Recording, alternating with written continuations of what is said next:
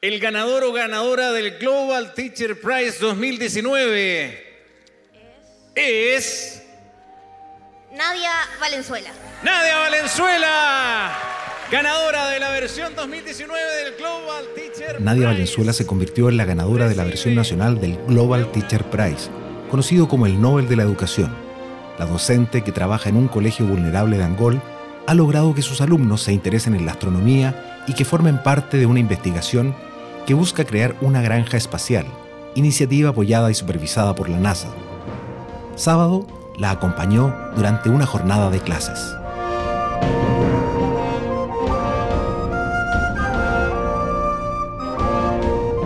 Este artículo, escrito por el periodista Matías Sánchez, fue publicado en Revista Sábado el 16 de noviembre del 2019.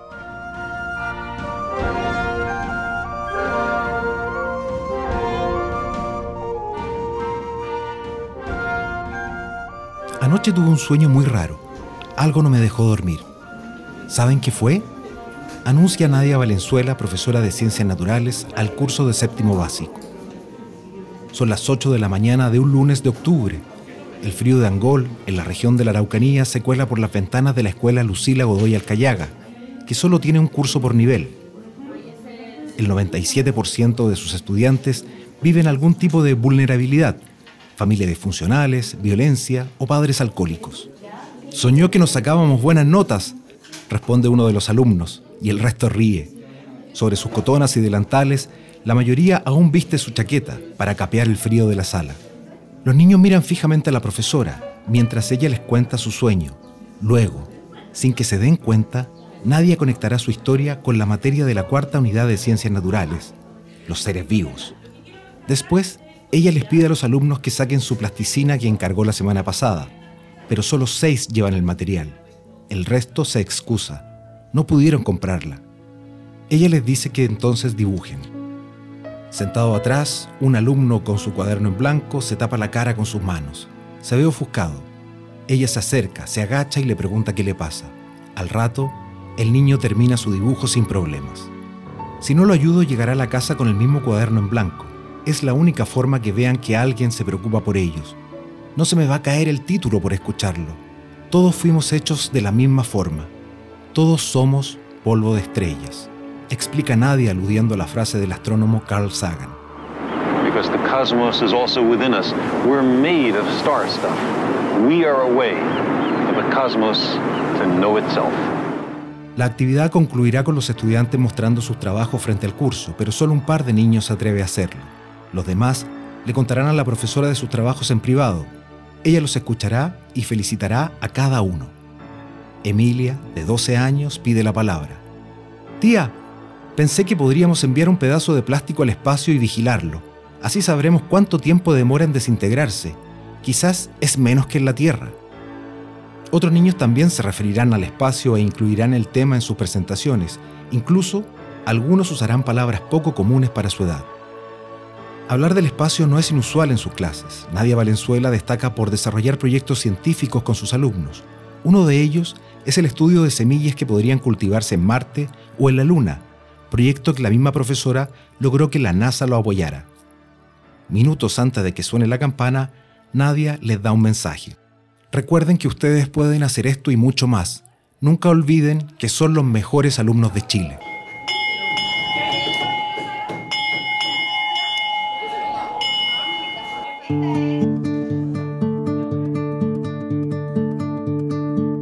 Dice esas palabras sin saber que en los próximos días ganará la cuarta versión nacional del concurso Global Teacher Prize, conocido mundialmente como el Nobel de la Educación. A sus 39 años es la mejor profesora de Chile. ¿Sus profesores también la alentaban a ser la mejor? A mí me lo decía mi profesora. Yo estoy educando hacia el futuro, al futuro de Chile, de aquí van a salir grandes personas. Y yo miraba a mis compañeros, muquilletos, chascones, eh, no sé, tú mío, casi a pies pelados. Y decía, ¿qué futuros profesionales aquí? Así, una expectativa súper corta. Y la tía nos dice eso pa, como para tirarnos para arriba, pero sumió en la pobreza, o sea, Nadia Valenzuela nació en Victoria, provincia de Mayeco. Su familia, compuesta por dos hermanos y sus padres, ambos profesores, mes a mes luchaban contra los problemas económicos. Me acuerdo que en mi casa yo comía porotos todos los días, poroto. Mi papá le fue mal en la vida, le pagaron en porotos, sacos y sacos de poroto, un trabajo que él hizo. Pero ni siquiera era un poroto con papa, era, era poroto con agua negra, eran esos porotos negros, más medio con vérico, como con suciedad. Y llegábamos al colegio y nos daban garbanzo. Ese era el alimento del colegio, garbanzo, pero el postre era, era dulce de membrillo. Su educación escolar, dice, fue en varios colegios, pero el que más recuerda es la escuela F204. Ni siquiera tenía nombre, tenía puro número, no éramos los más vulnerables de la comuna. F204. Sí, teníamos un sobrenombre bien feo, pero bueno. ¿Cómo les decían? La escuela del moco. ¿Por qué? No sé, andábamos, iríamos moquillentos, no sé, éramos súper, súper pobres. Era gente de verdad del barrio, así, muy, muy humilde. Éramos los últimos en pasar en los desfiles, era súper eh, trágico todo, pero habían excelentes profesores ahí. Esos maestros, cuenta, marcaron su infancia no por las materias que le enseñaron, sino por la cercanía y preocupación que tenían hacia sus alumnos. Eran profesores muy comprometidos, la, la, la tía me acuerdo muy preocupada de si habíamos tomado desayuno, eh, nos buscaban para que nos fuéramos del colegio sin haber almorzado, la colación, las tareas, y siempre motivando el tema de, de que teníamos que salir adelante y que la única manera de, de doblarle la mano al destino era a través de la educación. Con 17 años egresó del colegio y ya pensaba en estudiar pedagogía en educación general básica pero la situación económica de sus padres y con un hermano en la universidad se vio obligada a postergar sus planes. Yo quería cambiar el mundo. La, la, educación es, para mí es, un, es una, es una carrera, una profesión que, que uno, uno adquiere un compromiso con la sociedad. Entonces dependía de la formación que yo le diera a mis alumnos, de, de mi entrega lo que yo entendía en ese tiempo eh, iba a depender que ese alumno fuera un, aporte para la sociedad o, o, fuera una persona que terminaría en una cárcel. Esa reflexión, dice, la obtuvo al integrarse al Centro de Educación y Trabajo de Gendarmería de Chile, voluntariado que hizo mientras entraba a la universidad. Allí, su trabajo consistía en rehabilitar a reclusos con buena conducta, pero con nula educación escolar. A los 20 años, Nadia entró a estudiar a la Universidad Arturo Prat, en Victoria, era una alumna introvertida pero muy empeñosa, cuenta Rosevan Soto, compañera de carrera.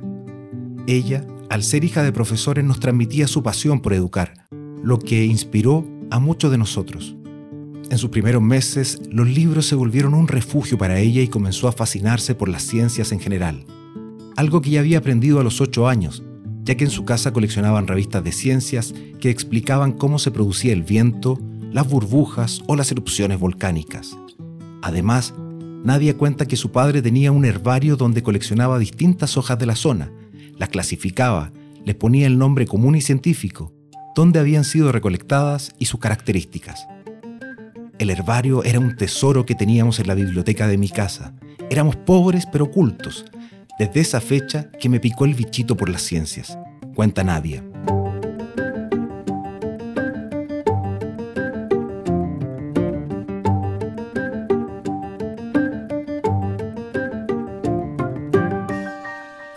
La universidad, Nadia se trasladó a Contulmo, a más de 100 kilómetros de su ciudad. Allí, después de trabajar en varias escuelas en situación de riesgo, en el 2009 entró al Colegio Calebu para ser la profesora de ciencias naturales. En contacto con los alumnos, dice que tomó conciencia de que su pasión eran las investigaciones científicas a nivel escolar, involucrando en el proceso a los estudiantes. Buscó cómo resolver problemáticas ambientales de su entorno, pero usando los mismos recursos que la naturaleza le entrega. Así llegó al lago Lanalhue, el que estaba sobrepoblado de luchecillo, un alga que se reproduce por fragmentación, es decir, crece por sí sola. La solución para el luchecillo, explica la profesora, fue convertirlo en abono orgánico, creando así uno de los primeros proyectos de investigación en el que trabajó también con los padres de los alumnos. Después presentó sus cultivos a Explora, Programa Nacional de Divulgación y Valoración de la Ciencia y Tecnología del CONICIT, ganando la categoría provincial y regional.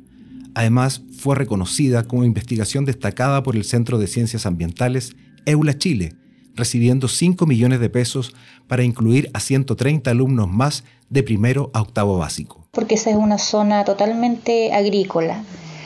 Eh, la, las mujeres principalmente tienen huertas y con esas huertas ellas subsisten, venden sus productos. Entonces empezaron capacitaciones de agroecología, cómo tener cultivos saludables sin nada de pesticidas, ningún químico. Y trabajé con 40 apoderadas y a las 40 apoderadas se le hicieron invernadero en sus casas. Se les dotó de semilla y lo más importante el abono que salía del colegio, que sus mismos hijos preparaban el abono y, y se distribuía a los hogares. ¿Por qué busca que sus alumnos se interesen en el cuidado del medio ambiente? Que de verdad uno puede ser gran persona, entonces yo solo digo aquí cuando haya algún ministro, porque cuando hablamos del, del medio ambiente, chiquillo, que siempre sus decisiones, si ustedes tienen la última palabra, que sus decisiones vayan y no pasen a llevar los derechos del resto de las personas, porque aquí el planeta nos pertenece a todos, a todos, aquí nadie es dueño de, del agua, nadie, nadie debiese ser dueño de, de, de las tierras. Trabajando codo a codo con los estudiantes, Nadia cuenta que generó una cercanía inesperada. Los mismos alumnos comenzaron a estimularla más allá de su rol de profesora. Le contaban sus problemas y ella se preocupaba por lo que sentían y vivían. Los niños también son personas. Si a uno lo tratan a gritos en la casa y también en el colegio, ¿qué va a entender ese niño? ¿Que la vida es solo grito y violencia? Dice. Que para mí sería súper fácil desligarme, desligarme de todos los problemas. Eh, he conocido colegas que dicen, yo aquí no me, no me involucro con nada, soy profesora. me pagan por enseñar. Pero ¿qué hay de las emociones de ese niño? O sea, el niño tiene algo que decir, siempre. Entonces, detrás de cada mala conducta hay un tremendo problemón. Entonces, ¿qué hacemos nosotros acá? Nos cuesta, de verdad, nos cuesta trabajar en clase. ¿Eso lo vivió con sus alumnos? Yo tenía un alumno en el colegio rural donde trabajé, que el niño andaba de mal olor todos los días.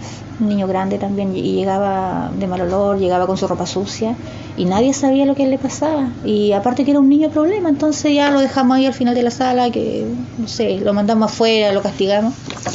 Un día conversando con él, el papá cada vez que llegaba borracho a la casa lo mandaba a dormir con los chanchos, al chiquero, en el campo. Y nadie sabía el tremendo problema que ese niño tenía en la familia. Llegaba al colegio y más encima era tratado mal, lo aislaban los compañeros porque andaba mal olor. Con otros proyectos ambientales en marcha, Nadia cuenta que una colega le recomendó presentarlos a la NASA. Así que todos los días durante un año y medio le envió correo a las agencias espaciales a través del formulario de contacto de la página web. Los escribía en español, ya que no habla inglés. En esos mensajes le contaba de sus investigaciones con plantas que solucionaban problemas ambientales. Soy bien persistente, no me quedo tranquila hasta tener un sí o un no como respuesta. Pero nunca le respondieron. En agosto del 2012, el robot Curiosity, enviado por la NASA, aterrizó en Marte. La noticia recorrió el mundo y llegó a los oídos de la profesora, a quien se le ocurrió otra idea. Buscó a un ingeniero indio que trabajó en la expedición, lo agregó a Facebook y le envió un mensaje explicándole sus proyectos. Una semana después, dice, le respondió que conocía las plantas que estudiaba, pero comprobar su eficacia en el espacio costaba cerca de 200 millones de pesos. Ya dije, pero voy por otro lado. Y mandé una carta en ese tiempo a la, a la oficina del presidente de la República explicándole lo mismo que yo tenía un proyecto, que si él me podía contactar con alguna persona ya aquí en Chile, por último, que, estuviera a cargo de la, alguna agencia espacial chilena. Tampoco estaba esa oficina funcionando aquí en Chile, entonces me derivaron. El, la oficina, la secretaria, no sé quién me habrá respondido, me derivó con, con el grupo de operaciones espaciales de la FASH, que es un grupo de puros ingenieros que hacen satélites, eh, satélites espaciales, entonces era como lo más cercano que había al espacio acá. Tiempo después, a Nadia la llamaron de la FACH para gestionarle una reunión con Wang Yaping, la segunda astronauta china en viajar al espacio, quien asistiría a la FIDAE. La invitación también incluía a dos alumnas. Sin embargo, la reunión fue más bien protocolar y no logró grandes contactos, pero en la FACH le recomendaron presentar su investigación a la ONU, en Viena, hasta donde llegó tras ser seleccionada por una ONG mexicana para un diplomado que se realizaría en la misma ciudad. Fue la primera vez que viajaba fuera de Chile.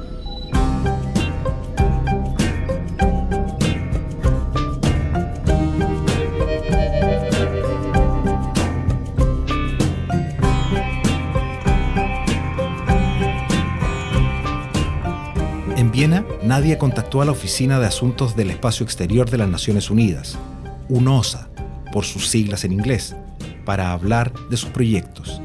Allí conoció a Takao Doi, astronauta japonés que participó en dos misiones especiales de la NASA. La profesora cuenta que él le explicó que su oficina ofrecía un clinostato, instrumento que sirve para experimentar con microgravedad. Postuló y se lo adjudicó en el 2016. Empezamos a experimentar con chícharos eh, y con porotos. Hacemos girar semillas en sentido contrario a las agujas del reloj a 90 revoluciones por minuto.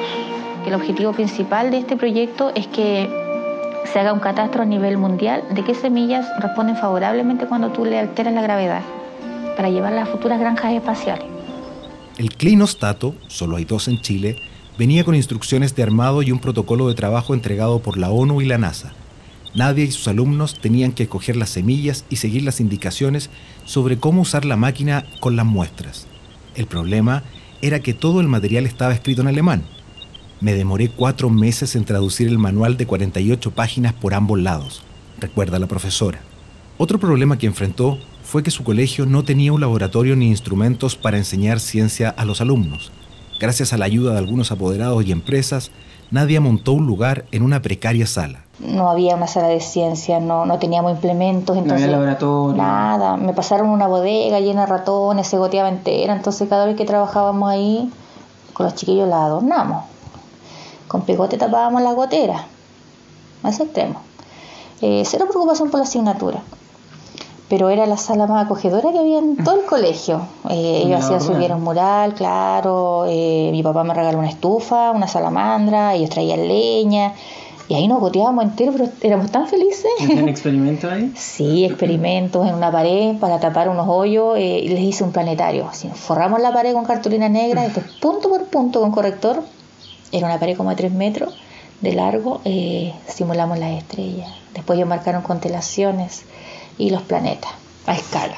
¿Qué sentía al no poder enseñar ciencias en las condiciones necesarias? Es que siempre yo he dicho que para enseñar ciencia uno tiene que hacer ciencia. Entonces eh, había que buscar los medios. O trabajábamos en la sala con cosas simples, pero nunca una clase así 100% hablada. O sea, imaginémonos esto, ahora imaginémonos lo otro. Uno no puede hacer eso. O sea, la ciencia hay, hay que hacerla. Con semillas de cilantro, perejil, acelga y otras verduras, Nadia probó junto a sus alumnos el clinostato. En un principio algunos germinaron, pero las raíces crecían hacia arriba, impidiendo su desarrollo. Pero a fines del 2016, la profesora se tuvo que mudar a Angol y se vio obligada a parar todos sus proyectos. También dejó a una generación de jóvenes que si bien ya no eran sus alumnos, aún recurrían a ella para solucionar sus problemas.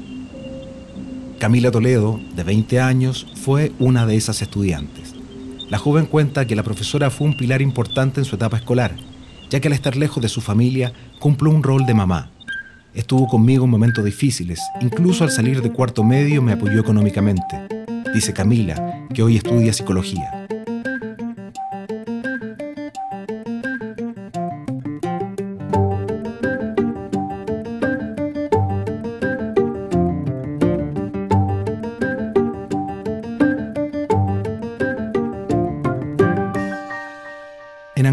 Nadia comenzó a trabajar en la escuela Lucila Godoy Alcayaga. Dice que aún recuerda los primeros días con un séptimo básico de 28 estudiantes. Todos los niños gritaban, peleaban y no la escuchaban. Un día me dicen, una niñita así, esas que nos faltan, me dice, ¿y usted cuándo se va a aburrir? Yo llevaba como un mes. ¿Y usted cuándo se va a aburrir? Entonces yo le dije, perdón, ¿de qué quieres que me aburra? De nosotros. ¿Por qué le dije yo así? Porque si usted se aburre, usted sería la profesora número 12 que nosotros echamos de este 12. curso. 12, así. Y sabes que eso, yo, eso, eso fue, yo creo que era lo que yo necesitaba, lo tomé como un desafío. Ah, dije, ya me quieren echar. Por eso el comportamiento de También dice que notó que la situación de estos niños era más precaria en comparación a su otro colegio, y que escuchándolos logró conocerlos, enterándose así de que algunos venían del Sename y otros sufrían la violencia de sus padres. Durante el 2017 dedicó su tiempo a adaptarse a la nueva ciudad y sus alumnos, lo que no le permitió retomar sus proyectos de investigación espacial ni postular a fondos. Además, confiesa, vivió problemas personales que le provocaron dudas sobre seguir ejerciendo la docencia. Y me fui a matricular a la universidad para estudiar ingeniería comercial. Yo quería ser ingeniera mejor ahora. Conseguí los certificados y me fui a estudiar ingeniería comercial. Y ahí me di cuenta que no era lo mío. Los números no eran lo mío. Así, de verdad fue terrible. Y, y de ahí, de esa vez, yo dije, ya, no. Eh, yo dije, voy- yo puedo terminar la carrera, pero si voy a ser un ingeniero comercial a media y chanta y las empresas van a salir para atrás porque los números nunca han sido lo mío, eh, no. Y, y dejé la carrera y, me enfoqué y ahí valoricé realmente la carrera, la profesión de ser educadora, de, de enseñar a los alumnos.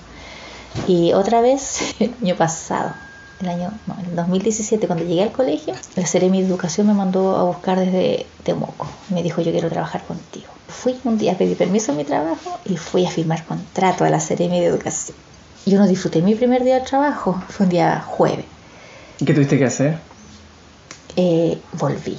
Volví, llegué acá como a las 10 de la noche, vine pensando todo el camino y tenía que presentarme el lunes ya a trabajar en la oficina de, del sistema de admisión, inclusión y matrícula. Se estaba recién implementando aquí en la región. Duré un día y esa fue como la segunda vez que, que yo valoricé mucho lo que yo hago.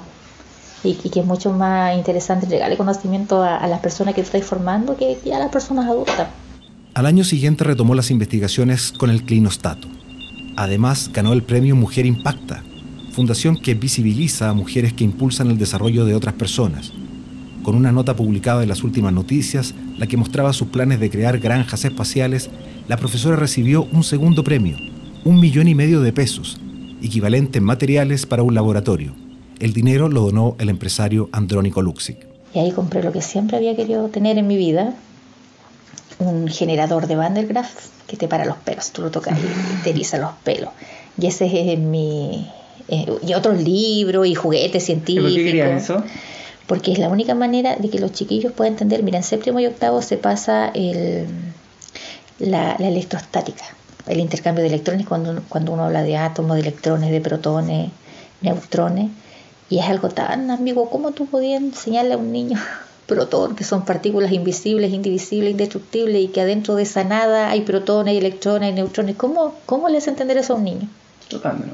¿No? Claro, entonces la, la transferencia de electrones, claro que hay experimentos simples como cuando uno se frota la peineta, te la pasa yo a un globo y por papelito.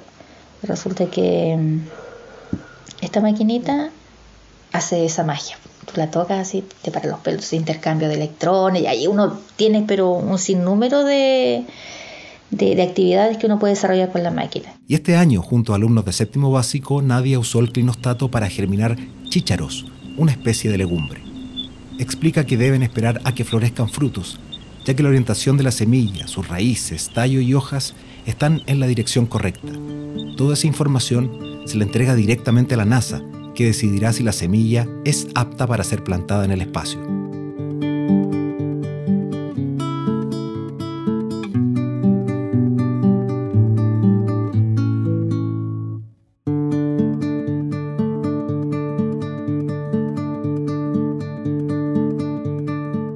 Martes 12 de noviembre en Santiago y Nadia Valenzuela está sentada junto a otros cuatro finalistas del premio Global Teacher Prize 2019, organizado por Elige Educar y Barkey Foundation.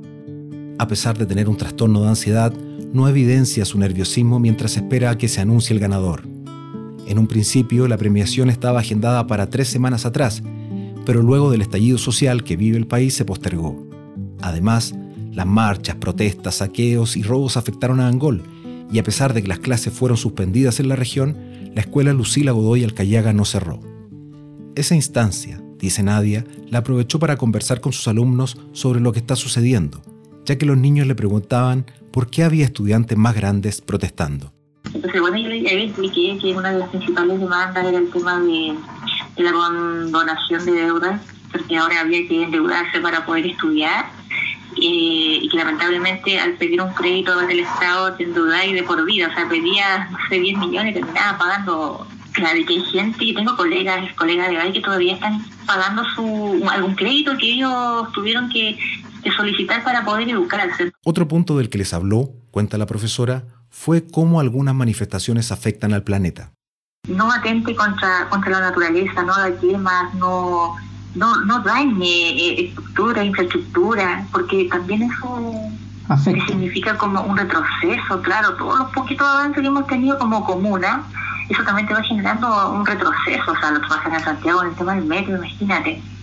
Entonces, eh, a la vez ya hacer notar lo que nos falta, la falencia, todos los temas de, de, de injusticia social que, que ha habido, pero pucha, pensar un poquito más qué, qué culpa tiene la tierra. O sea, no, no podemos estar eh, manifestándonos y a la vez eh, contaminando lo único que tenemos acá. O sea, ¿de qué te va a servir a futuro tener una, una jubilación millonaria si no vaya a tener un planeta donde disfrutar de tu jubilación? En el momento en que se anuncia a Nadia que es la ganadora, ella se emociona. Recibirá un premio de 28 mil dólares y la invitación a un seminario internacional de educación en México. Con la mirada, busca entre el público a su marido e hijo para pedirles que suban al escenario. Los tres se abrazan y luego ella cierra con un discurso. Así que estoy feliz, estoy contenta, agradecer a Dios también, a la familia, que de repente uno tiene que quitar tiempo de familia para destinarlo a estos proyectos. Y como siempre digo, soy una fiel convencida de que los sueños se pueden cumplir. Eh, uno puede llegar lo más alto que uno quiera, no hay límites y al infinito y más allá.